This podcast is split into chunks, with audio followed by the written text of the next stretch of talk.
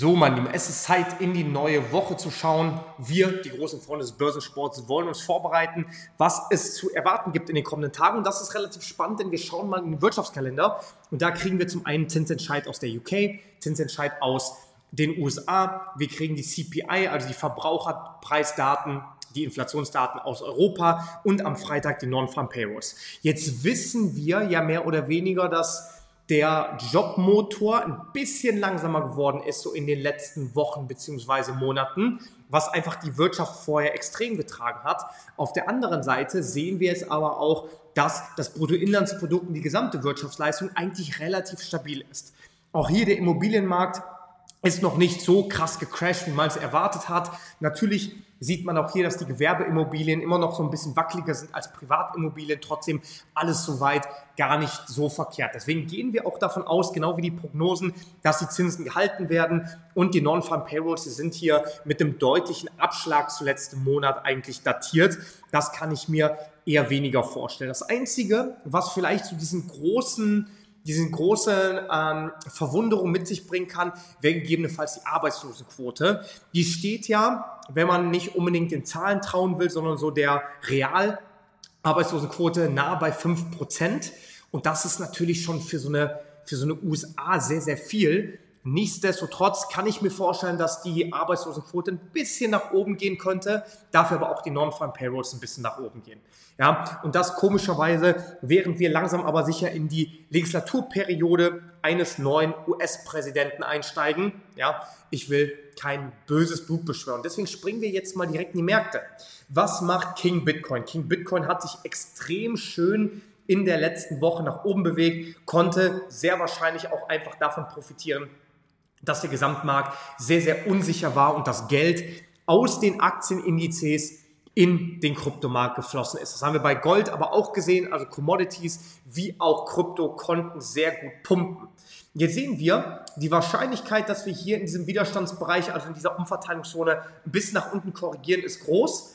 Jetzt würden wir aber erstmal erwarten, unter 32,9 sollte es nicht unbedingt gehen. Wenn wir hier diese Trendlinie betrachten, die vorher für den Markt schon eine sehr, sehr starke ähm, eine sehr, sehr starke Leitung gegeben hat, dann könnten wir erwarten, dass wir sogar hier erstmal eine kleine Umverteilung bilden. Würden wir die in den kommenden zwei, drei Wochen nach unten durchbrechen, dann gibt es eigentlich hier realistisch nur eine, ein Ziel, eine Haltung und das wäre das Tief bei den 26k. Ich kann mir nicht vorstellen, dass das in allzu großer Schnelligkeit passiert, denn wir sind in der letzten Woche dieses Monats angekommen und die Monatskerze, die wird sehr wahrscheinlich hier oben irgendwo schließen können.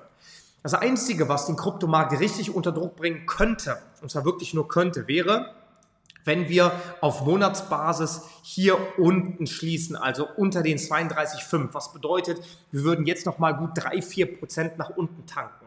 Wenn wir da unten schließen und wirklich hier innerhalb von zwei, drei Tagen 31,8, 32k sehen, dann war das mächtiger Liquidity Grab und wir kennen es im Kryptobereich, wenn ich hier, wo, wo sonst, in welchem Bereich wir sehen, dass dieser Liquidity Grab hier sehr, sehr häufig auch eine starke Gegenbewegung auslöst. Also diese 32k-Grenze wäre für mich persönlich jetzt der Punkt zu sagen, Bitcoin schafft sogar nochmal ein neues Hoch, über die 36.000 USDT zu gehen oder im Spotmarkt über die 35.000 US-Dollar. Sollten wir wirklich in zwei Tagen so nach unten rasseln, dass wir bei 32k sind, dann wird die Wahrscheinlichkeit sehr, sehr groß, dass wir unter 30k fallen. Was macht der Kontrahent? Na, was heißt Kontrahent oder was macht der Gegenspieler Ethereum? Springen wir auch mal rein. Auf Monatschart gesehen deutlich unspektakulärer.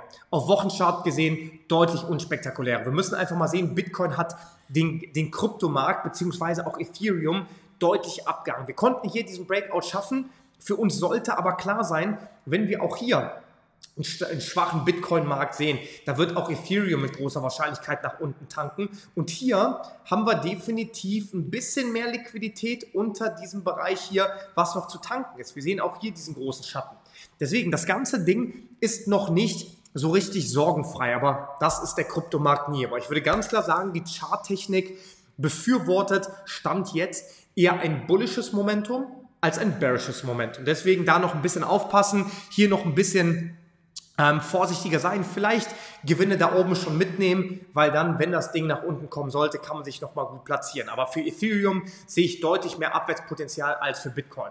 Und das können wir hier auch im Chart sehen. Ethereum gegen Bitcoin. Wir sehen, das ganze Ding hat in den letzten Wochen ordentlich nach unten auch getankt und seitdem wir hier an der Spitze die Konsolidierung hatten, hat Bitcoin um 20% Ethereum einfach verlassen. Also Ethereum ist um 20% langsamer gestiegen als Bitcoin. Und das ist ein mächtiges Ding. Und das würden wir aber auch erwarten, dass wir uns langsam aber sicher wieder hier unten in dem Bereich der 3% widerspiegeln, was die Verhältnismäßigkeit anbelangt. Ja, weil hier ist einfach nur in diesem Chart Ethereum-Preis gegen den Bitcoin-Preis aufgetragen. Jetzt springen wir mal zum DAX. Und der DAX, der kommt heute Morgen wieder in die Pushen. Zum einen, weil aus Nordrhein-Westfalen die ähm, Verbraucherpreisdaten doch relativ gut runterkommen sind, 3,1 Prozent. Wahrscheinlich wird das auch so in anderen Bundesländern der Fall sein. Dementsprechend erstmal relativ solide Kiste. Hier unten Liquidität abgegriffen, bullischer Impuls.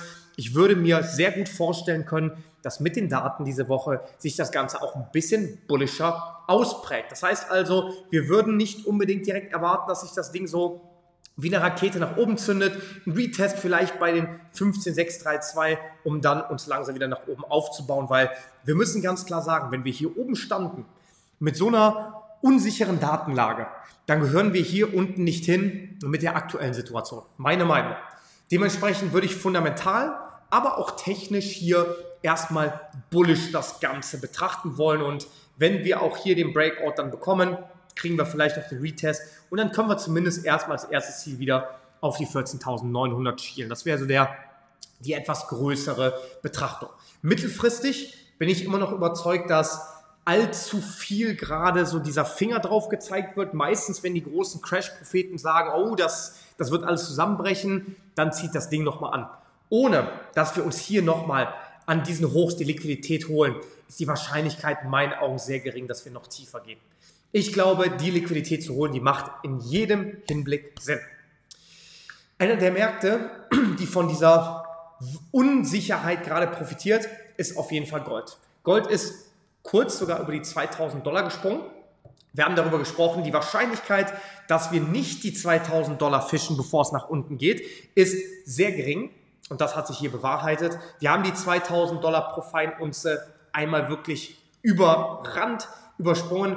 Jetzt gerade die Rückbewegung, trotzdem Gold in meinen Augen sehr gutes Investment. Leider auch natürlich durch die Unruhen gerade gestiftet, aber auch charttechnisch gesehen ist hier deutlich Luft nach oben. Trotzdem, ich kann mir auch hier vorstellen, wenn Bitcoin ein bisschen die Luft ausgeht, wenn Gold die Luft ausgeht, das Geld wird umverteilt, also landet das möglicherweise in den Indizes, die vielleicht diese Woche dann wieder eine gute Figur machen. Öl leidet weiterhin so ein bisschen, vor allem auch unter, die, äh, unter den Unruhen, die gerade stattfinden. Technisch, aber auch hier eigentlich eine saubere Umverteilung. Auch hier können wir erwarten, dass sich das Ding langsam aber sicher wieder in seinen Abwärtstrend bewegt. Also wie tief sie unten, 60, 70 Prozent pro Barrel, würde ich nicht ganz ausschließen wollen. Jetzt die Frage, was macht der US-Dollar? Und der US-Dollar, der ist weiterhin stark. 4,856 Prozent, aktueller Stand bei den 10-jährigen Zinsanleihen. Das ist eine Marke. Zweimal von den 5% rejected worden, immer noch kein tieferes Tief gebildet. Wenn dieses Momentum aufrecht erhalten bleibt und wenn gute Meldungen aus der USA kommen, auch mit, ja, vielleicht werden die Zinsen jetzt nicht erhöht, sondern vielleicht im nächsten Monat, vielleicht erst Anfang 2024. Ich würde nicht abschreiben, dass wir hier nochmal ein deutliches Momentum nach oben bekommen. Häufig wird der US-Dollar ein bisschen zu früh ähm, verabschiedet und ein bisschen zu früh kommt so die Perspektive, oh, das wird jetzt der Abverkauf. Würde ich nicht unbedingt darauf spekulieren, würde ich nicht darauf setzen. Und das bringt natürlich auch erstmal den Euro-US-Dollar unter Druck. Weiterhin der zweite Doji gerade. Volumen ist weniger geworden, von daher nicht unbedingt super viel Liquidität hier drunter, aber nichtsdestotrotz, wir haben hier die 1,05 gerade als große Grenze und vielleicht nutzen wir die nochmal als Sprungbrett. Wir brauchen etwas leichteres Vertrauen in den US-Dollar. Wir brauchen etwas mehr Kaufkraft im Euro, um hier rauszukommen. Ich würde behaupten, wenn wir hier dieses Trigger-Level bei den 1059 nach oben brechen, dass wir halt auch nach oben ziehen und das Ding ein schönes Momentum bilden kann, genauso wie hier. Ich kann mir sehr gut vorstellen, dass wir zumindest bei den 108 landen, also gut 200, 300 Pips nach oben tanken. Wir müssen aber die 10059 nachhaltig brechen. Wir müssen darüber schließen und dann können wir weiterreden. Auf Wochenbasis, auf Monatsbasis eine spannende Kiste. Aktuell immer noch ein bisschen das Abwärtspotenzial vorhanden, aber es kommt etwas weniger Volumen rein im Verhältnis und es wird ein bisschen langsamer. Trotzdem unbedingt aufpassen. Ja, das hier ist ein großer Umverteilungsbereich und da kann der Markt nochmal die Ineffizienz bei der 101 oder vielleicht zur Parität nochmal schließen. Und dementsprechend, summa summarum, was ist die Perspektive für diese Woche? Die möchte ich ganz klar benennen. Punkt 1, den Euro, den würde ich kurzfristig Kaufpotenzial beimessen, mittelfristig auf die Zahlen warten, vielleicht eher ein bisschen Short-Potenzial noch, um die Liquidität zu nehmen. Ja? Das sieht auch hier wieder sehr, sehr schön wie so eine Wake-Off-Verteilung aus. Das heißt, wir würden hier vielleicht noch mal das Tief antesten und dann die ähm, Erholung bekommen. Euro, US-Dollar, leicht bullish, leicht bullish.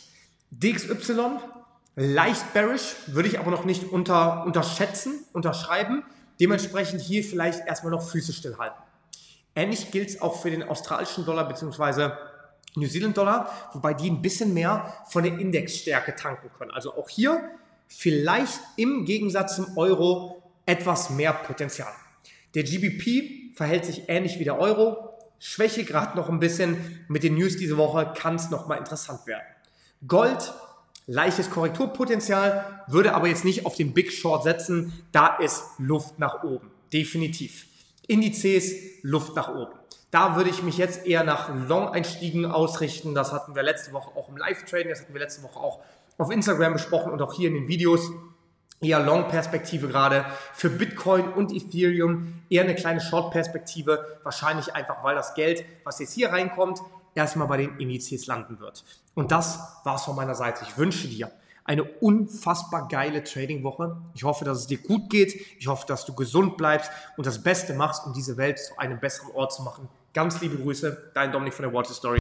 Ciao, ciao.